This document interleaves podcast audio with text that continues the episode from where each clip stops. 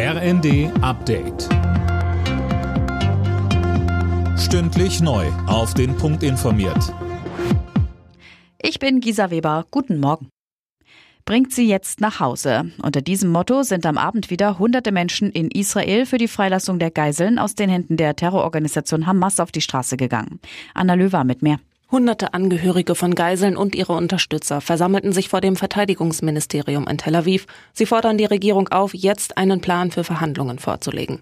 Vorgestern waren im Gazastreifen drei israelische Geiseln versehentlich von israelischen Soldaten erschossen worden. Seitdem wachsen die Proteste.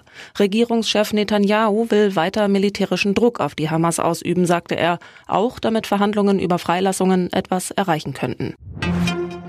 Für ihre Aktionen auf Flughafenrollfeldern fordert die Lufthansa nun 740.000 Euro von den Klimaaktivisten der letzten Generation. Das berichtet die Bild. Bei mehreren Störaktionen legten die Aktivisten die Flughäfen in Hamburg, Düsseldorf und Berlin über mehrere Stunden lahm. Wer eine Förderung für ein E-Auto beantragen will, muss sich beeilen. Heute ist der letzte Tag. Nur noch bis Mitternacht können Anträge für den Umweltbonus gestellt werden.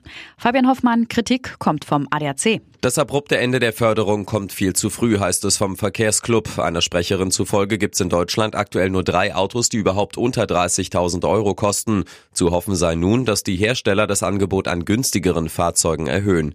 Eigentlich sollte der Kauf von E-Autos bis Ende kommenden Jahres finanziell unterstützt werden. Aufgrund der aktuellen Haushaltskrise endet die Maßnahme nun allerdings vorzeitig.